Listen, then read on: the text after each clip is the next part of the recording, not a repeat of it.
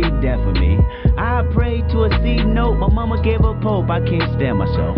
I just bought a new coat, I might go broke, I can't stand myself.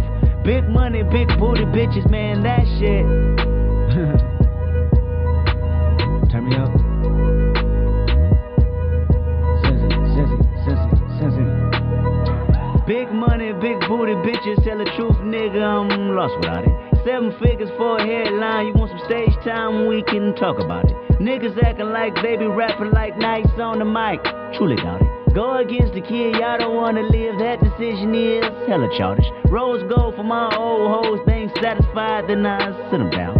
10th grade, I gave her all shade, but now she got some ass, I won't hit it now. I don't lease, I just stall out feast. I put a blue caprice on Gary Coleman. Bomb head and some cheese eggs, that's a new raise and a signing bonus. Fall in this bitch like some good pussy, can't stand myself. So good, she so hood, she a cheesehead. Patty Mel, GED with some EBTs and some DVDs, that shit was happening. She reeled me in with some chicken wings and some collard greens, that shit was bracket. Just cracked me a new bitch, bust a new nut on a nigga's jersey. My bitch got off at 9 o'clock, so I had to shake around. 7.30, 105, I'm stumping fast with these big guns, I'm hella dirty. Get caught with this shit, I ain't coming home till like... El hilo que nos une. Dime, dime el secreto de tu corazón virgen. Dime el secreto de tu cuerpo bajo tierra. Quiero saber por qué ahora eres un agua, esas orillas frescas donde unos pies desnudos se bañan con espuma. Dime por qué sobre tu pelo suelto, sobre tu dulce hierba acariciada, cae, resbala, acaricia, se va un sol ardiente o reposado que te toca como un viento que lleva solo un pájaro o mano. Dime por qué tu corazón, como una selva diminuta, espera bajo tierra los imposibles pájaros. Esa canción total que por encima de los ojos hacen los sueños cuando pasan sin ruido. Oh tu canción, que a un cuerpo muerto o vivo, que a un ser hermoso que bajo el suelo duerme, cantas color de piedra, color de beso o labio, cantas como si el nácar durmiera o respirara. Esa cintura, ese débil volumen de un pecho triste, ese rizo voluble que ignora el viento, esos ojos por donde solo boga el silencio, esos dientes que son de marfil resguardado, ese aire que no mueve unas hojas no verdes. Oh tú, cielo riente, que pasas como nube. Oh pájaro feliz, que sobre un hombro ríes. Fuente que chorro fresco enredas con la luna. Césped blando que pisan unos pies adorados. Buenos días, buenas tardes, buenas noches y bienvenidas a este programa 15 del Hilo que nos une. Ya lo sabéis seguro, hemos oído a Vicente Alexandre, Premio Nobel de Literatura, en un poema precioso. De él hablaremos hoy, eh, escucharemos su propia poesía y su propia historia de su palabra y recordaremos un poco su, su vida. Muchas gracias por volver a escuchar este programa y espero que lo disfrutéis. Adolescencia, vinieras y te fueras dulcemente de otro camino a otro camino, verte y ya otra vez no verte, pasar por un puente a otro puente, el pie breve, la luz vencida, alegre.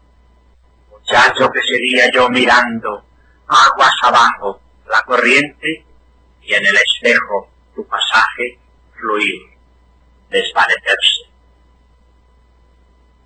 Vicente nace en Sevilla en el año de 1898, pero pasará su infancia en Málaga. Se traslada a Madrid, donde cursa estudios de Derecho y Comercio, y en 1919 se licencia en Derecho y obtiene el título de Intendente Mercantil. En 1917 conoce a Damas Alonso en las Navas del Marqués, lugar donde veraneaban, y éste le inicia en la lectura de Rubén Darío, de Antonio Machado y Juan Ramón Jiménez.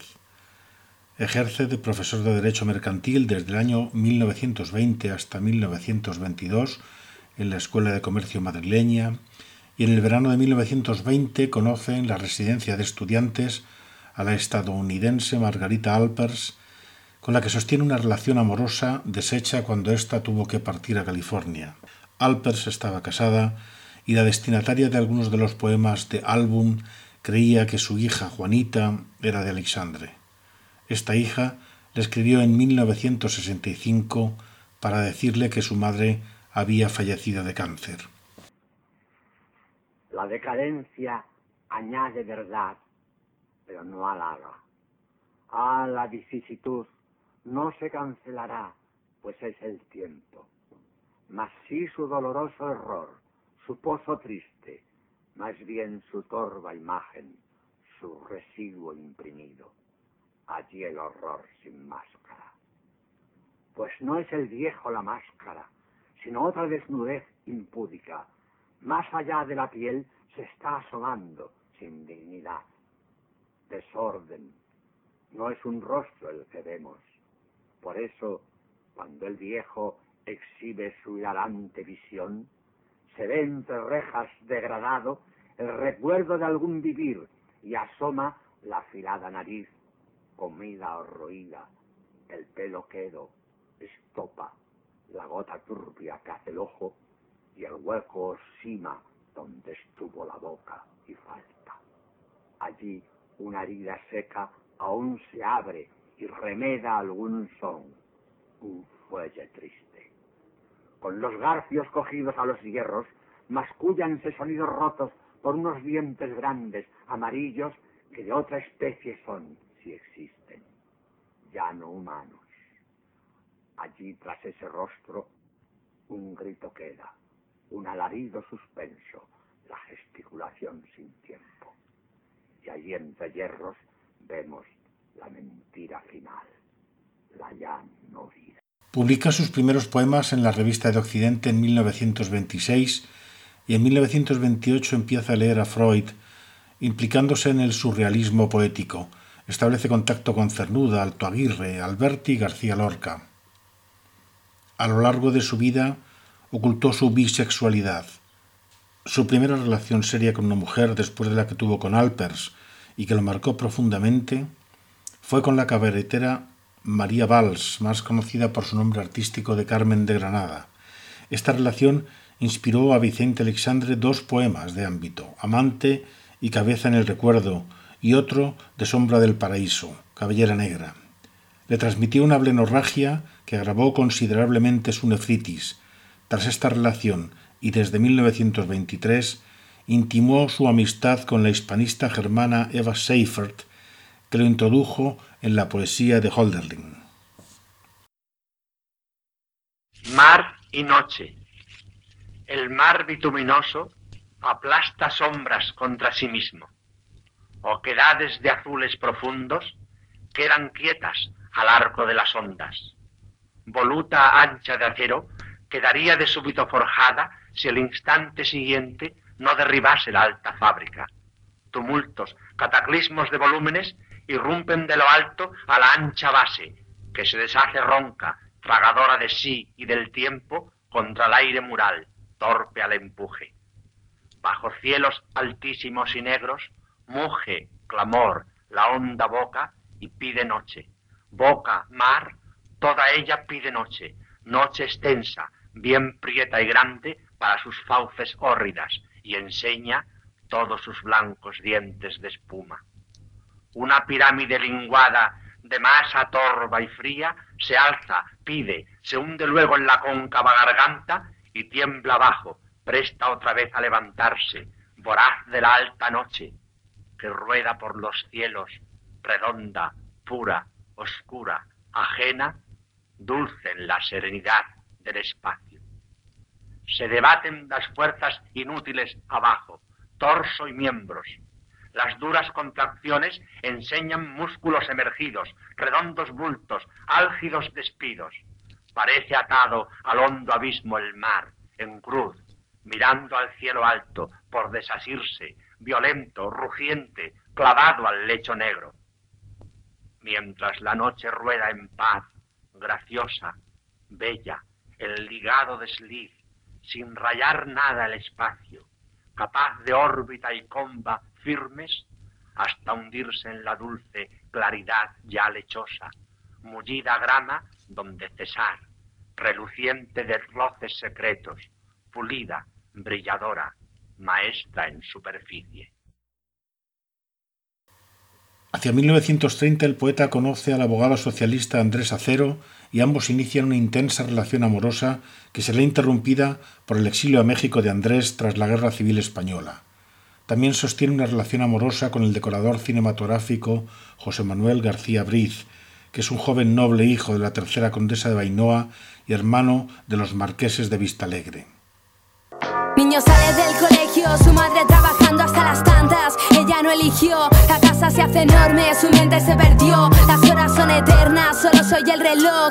Pronto abandonó sus deberes y el bar que llegó, el pequeño con llave, desobedeció. Tentador fue su camino, soledad fue su prisión. Todo le empujaba hacia la calle y él no luchó. Desamparo aprendido, vencido por el tiempo que se adueña. Dicen que las calles enseñan, pero a veces son la perdición, el vacío a su hogar le crea confusión, huye sin dilación, tal vez equivocada decisión, pero él solo buscaba la evasión, hasta que se da cuenta que dicha sensación no se esquiva fácilmente, que está en el corazón. Son historias de miles de personas, soledad, luces que se encienden y se apagan, hoy brilla la ciudad, aislamiento, multitudes, provoca ansiedad, indefensos, los que se resguardan en esa sociedad, rodeados y tan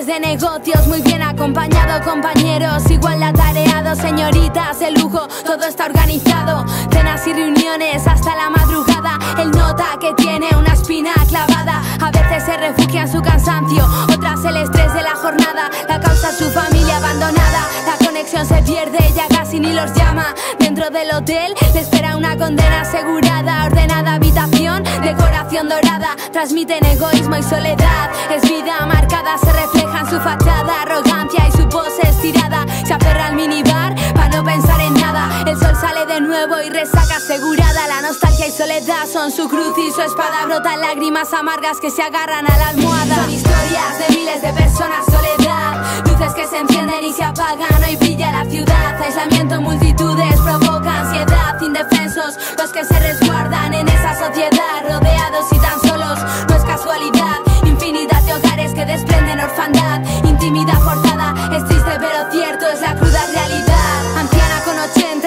a su espalda, ojos bien tristes, color esmeralda, saldada, sus cuentas con el tiempo, hace años que enviudó, sus hijos viven lejos, la necesidad los separó, libro y televisión, una vuelta por el centro, de distracción, ya hace años que no sale, se cierra los recuerdos de momentos que vivió, fotosepia, única escapatoria para su depresión, ansiolíticos le ayudan, sola liberación, detesta su rutina, odia su situación, abocada a la muerte se resigna, que llegue sin tensión, las horas son eternas en ese caserón, un ambiente lúgubre y cerrado, estado de alegación, hundida en lágrimas visita cada habitación. Y vaga por la sin ninguna dirección, un timbre que no suena, nadie la visitó, como si no existiera, está sola y para algunos hace años que murió. Años que murió,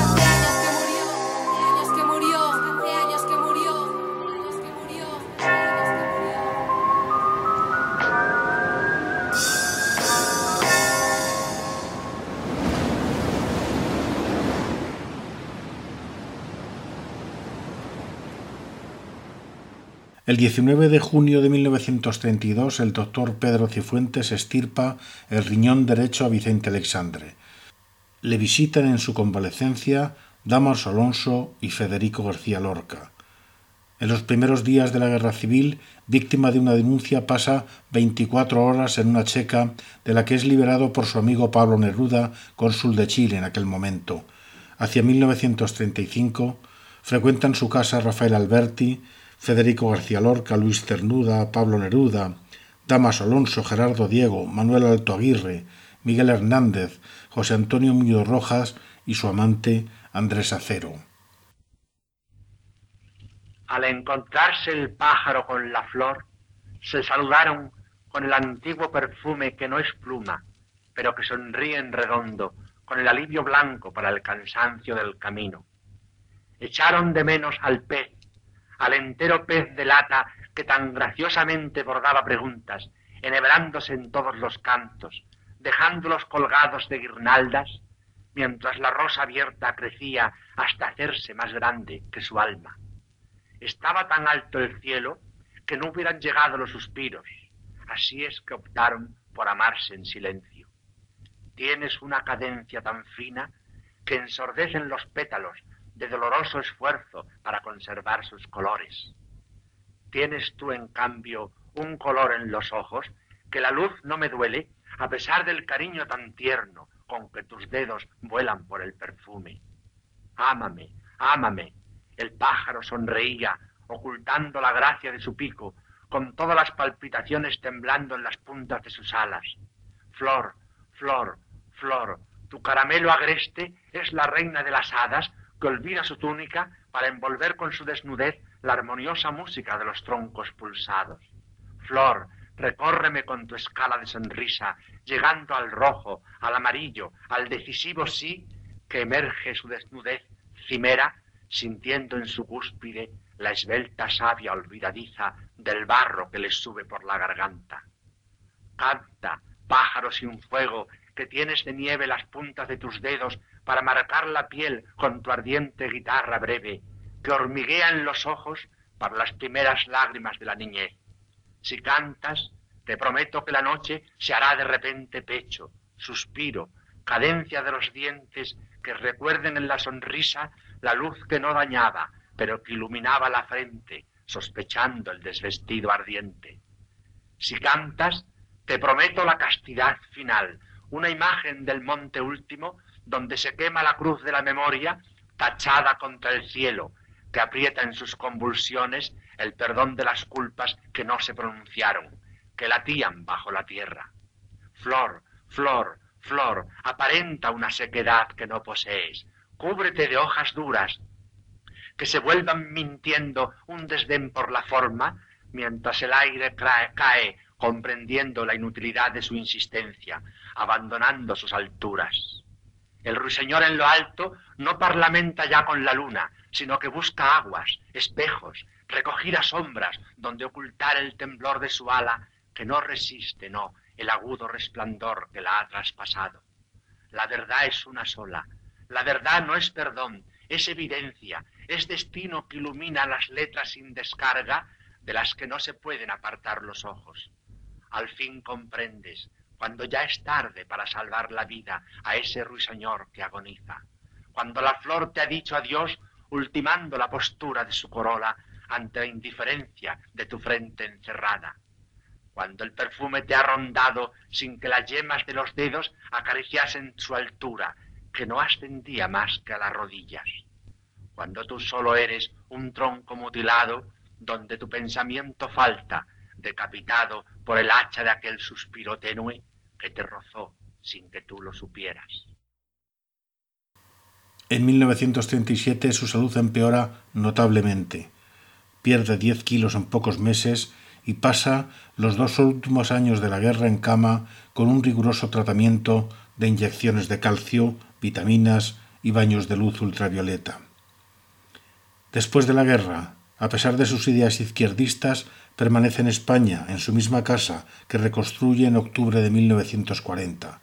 El padre ha muerto en ese mismo año tras ser purgado por el Frente Popular e investigado exhaustivamente por el bando vencedor, y Alexandre, en su exilio interior, se convierte durante los años de posguerra en uno de los maestros de los jóvenes poetas con los que se cartea abundantemente y a los que recibe sin escatimar tiempo en su domicilio de Madrid.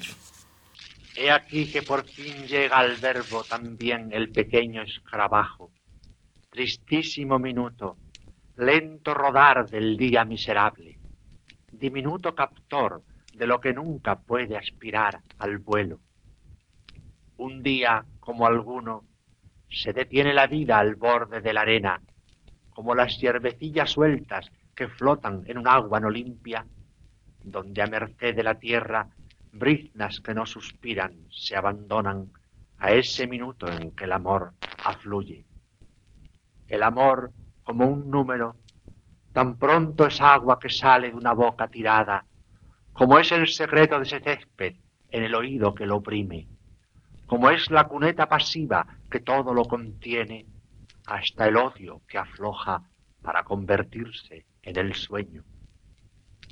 Por eso, cuando en la mitad del camino un triste escarabajo que fue de oro siente próximo el cielo como una inmensa bola, y sin embargo con sus patitas nunca pétalos arrastra la memoria opaca con amor, con amor al sollozo sobre lo que fue y ya no es.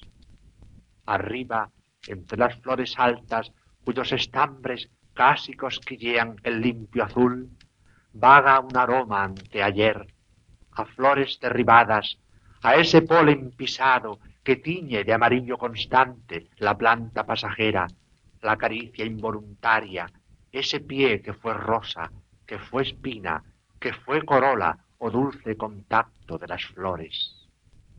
Un viento arriba orea otras memorias donde circula el viento, donde estambres emergen tan altos, donde pistilos o cabellos, donde tallos vacilan por recibir el sol tan amarillo, envío de un amor. El suave escarabajo, más negro que el silencio que transcurre después de alguna muerte, pasa borrando apenas las huellas de los carros, de los hierros violentos que fueron dientes siempre, que fueron boca para morder el polvo. El dulce escarabajo, bajo su duro caparazón que imita a veces algún ala, nunca pretende ser confundido con una mariposa, pero su sangre gime, caliente término de la memoria muerta, encerrada en un pecho con no forma de olvido, descendiendo a unos brazos que un diminuto mundo oscuro crean. En el piso superior se instala su amiga, la poetisa lesbiana Carmen Conde, que se ha separado de su marido Antonio Oliver Belmas y tiene por pareja una casada, Amanda Junquera Butler, esposa del catedrático de Historia Moderna de España, Cayetano Alcázar. Ambas mujeres dedicará a Alexandre el poema Ofrecimiento de su libro Nacimiento Último. El poeta, quien por estos años no deja de repetir que poesía es comunicación, no tenía inconveniente siquiera en enviar poemas inéditos a las revistas escolares que se lo pedían. Escribe entre 1939 y 1943 Sombra del Paraíso, uno de sus libros más importantes, publicado en Madrid en el año 1944. Junto con Hijos de la Ira de su amigo Damaso Alonso, también de este año, constituye uno de los libros capitales de la corriente literaria que Alonso vino a bautizar como poesía desarraigada, paralela al tremendismo en la prosa, durante la primera generación de posguerra.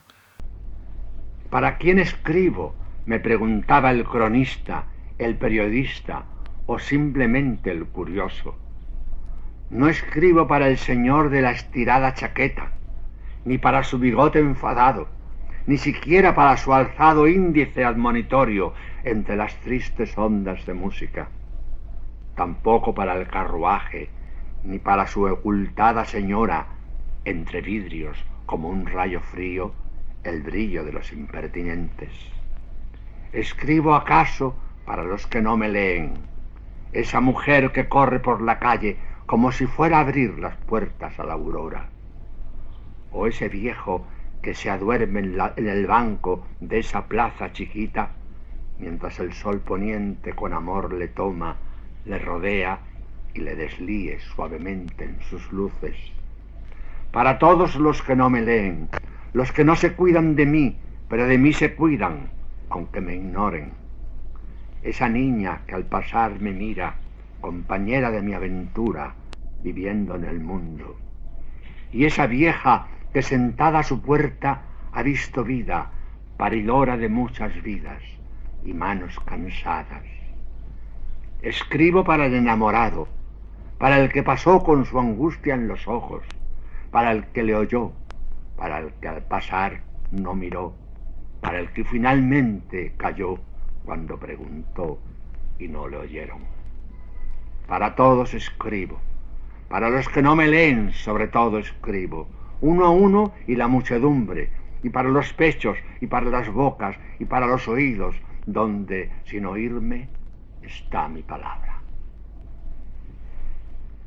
Pero escribo también para el asesino, para el que con los ojos cerrados se arrojó sobre un, un pecho y comió muerte y se alimentó y se levantó enloquecido, para el que sirvió como torre de indignación y se desplomó sobre el mundo, y para las mujeres muertas y para los niños muertos y para los hombres agonizantes, y para el que sigilosamente abrió las llaves del gas y la ciudad entera pereció y amaneció un montón de cadáveres, y para la muchacha inocente con su sonrisa, su corazón, su tierna medalla, y por allí pasó un ejército de depredadores. Y para el ejército de depredadores que en una galopada final fue a hundirse en las aguas, y para esas aguas, para el mar infinito. O no para el infinito, para el finito mar, con su limitación casi humana, como un pecho vivido. Un niño ahora entra, un niño se baña y el mar, el corazón del mar, está en ese pulso. Y para la mirada final, para la limitadísima mirada final en cuyo seno alguien duerme, todos duermen, el asesino y el injusticiado, el regulador y el naciente, el finado y el húmedo, el seco de voluntad y el híspido como torre, para el amenazador y el amenazado, para el bueno y el triste, para la voz sin materia y para toda la materia del mundo. Para ti, hombre sin deificación, que sin quererlas mirar estás leyendo estas letras. Para ti y todo lo que en ti vive, yo estoy escribiendo. En 1943, por cierto, se difunde por México el rumor de que ha muerto, por lo que Emilio Prados le hizo la dedicatoria de su libro Mínima Muerte de 1944 como fallecido. Un joven poeta, Carlos Bousoño, redacta una famosa tesis doctoral sobre su obra y se convierte en uno de sus amantes. Alexandre escribirá el prólogo del poemario de Bousoño, Primavera de la Muerte. Los poetas de la posguerra, atraídos por su figura, frecuentan su casa. Jaime Gil de Viedma, Francisco Brines, Carlos Bousoño, José Luis Cano, José Hierro, Francisco Nieva, el grupo Cántico, sobre todo Ricardo Molina, y los novísimos, en especial Luis Antonio de Villena y Vicente Molina Foix. Hermoso es, hermosamente humilde y confiante, vivificador y profundo, sentirse bajo el sol entre los demás, impelido, llevado, conducido, mezclado, rumorosamente arrastrado. No es bueno quedarse en la orilla como el malecón o como el molusco que quiere calcáreamente imitar a la roca, sino que es puro y sereno arrasarse en la dicha de fluir y perderse, encontrándose en el movimiento con que el gran corazón de los hombres palpita extendido. Como ese que vive ahí, ignoro en qué piso, y le he visto bajar por unas escaleras y adentrarse valientemente entre la multitud y perderse. La gran masa pasaba, pero es reconocible el diminuto corazón afluido. Allí, ¿quién lo reconocería? Allí, con esperanza, con resolución o con fe, con temeroso denuedo, con silenciosa humildad, allí él también transcurría. Era una gran plaza abierta y había allí olor de existencia, un olor a gran sol descubierto, a viento rizándolo, un gran viento que sobre las cabezas pasaba su mano, su gran mano que rozaba las frentes unidas y las reconfortaba. Y era el serpear que se movía como un único ser, no sé si desvalido, no sé si poderoso, pero existente y perceptible, pero cubridor de la tierra. Allí cada uno puede mirarse y puede alegrarse y puede reconocerse. Cuando en la tarde caldeada, solo en tu gabinete, con los ojos extraños y la interrogación en la boca, quisieras algo preguntar a tu imagen, no te busques en el espejo en un extinto diálogo en que no te oyes. Baja, baja despacio y búscate entre los otros. Allí están todos y tú entre ellos. Oh, desnúdete y fúndete y reconócete. Entra despacio como el bañista que temeroso, con mucho amor y recelo al agua, introduce primero sus pies en la espuma y siente el agua subirle y ya se atreve y ya casi se decide. Y ahora con el agua a la cintura todavía no se confía, pero él extiende sus brazos, abre al fin sus dos brazos y se entrega completo. Y allí fuerte se reconoce, y crece y se lanza, y avanza y levanta espumas, y salta y confía, y hiende y late en las aguas vivas, y canta, y es joven. Así entra con pies desnudos, entra en el hervor, en la plaza, entra en el torrente que te reclama, y allí sé tú mismo, oh pequeño corazón diminuto, corazón que quiere latir para ser él también el unánime corazón que le alcanza. El 6 de octubre de 1977, la Academia Sueca le concede el Premio Nobel de Literatura por su obra de creación poética innovadora que ilustra la condición del hombre en el cosmos y en nuestra sociedad actual, a la par que representa la gran renovación en la época de entreguerras de las tradiciones de la poesía española. Pero tú, blanca diosa propicia, tersa imagen de vida perdurable, inmenso y dulce cuerpo que entre los brazos clamas por mis besos, beleño, alegría, tú generosa de una verdad instantánea que robas el corazón del hombre para hundirlo en la luz tenebrosa donde solo se escuchan tus palabras, que nadie recordamos despiertos. Tu imagen del amor que destruye a la muerte, tu reluciente nácar de mis mares continuos, bella esposa del aire, de la luz, de la sombra, tú efímera espuma, cede, oh cede un instante en tus bellos jardines la misteriosa flor que tu brazo me alarga. Adelanta tu planta donde el desnudo muslo todo luz me deslumbra y ofrece ese perfume robador de tu cuerpo que enhechiza a los hombres fatigados de día. Bebe, bebe del amor que propagas, dame, dame tu sueño, soñadora que velas. Yace junto a mí en este lecho, no de espinas, de cánticos, y fundido en tu seno, sea yo el mundo en la noche. Hospitalizado de urgencia el 10 de diciembre de 1984 en la Clínica Santa Elena con hemorragia intestinal, muere en la noche del 13 de diciembre. Es enterrado en el Panteón Familiar del Cementerio de la Almudena de Madrid el sábado 15 de diciembre de 1984. Lo comprendes, lo has comprendido. Lo repites y lo vuelves a repetir. Siéntate, no mires hacia atrás, adelante, adelante, levántate, un poco más. Es la vida, es el camino, que llevas la frente cubierta de sudores, con espinas, con polvo, con amargura, sin amor, sin mañana.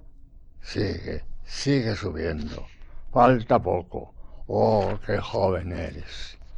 Qué joven, qué joven, qué jovencísimo, qué recién nacido, qué ignorante. Entre tus pelos grises caídos sobre la frente brillan tus claros ojos azules, tus vividos, tus lentos ojos puros, allí quedados bajo algún velo. Oh, no vaciles y álzate, álzate todavía. Ah, ¿qué quieres?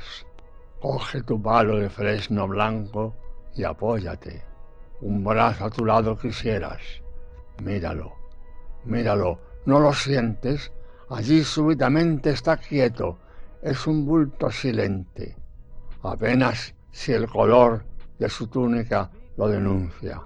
y en tu oído una palabra no pronunciada, una palabra sin música, aunque tú la estés escuchando, una palabra con viento, con brisa fresca, la que mueve tus vestidos gastados, la que suavemente orea tu frente, la que seca tu rostro, la que enjuga el rastro de aquellas lágrimas. La catusa apenas rosa tu cabello gris, ahora en la, inmediación de la noche. Cógete a ese brazo blanco, a ese que apenas conoces, pero que reconoces.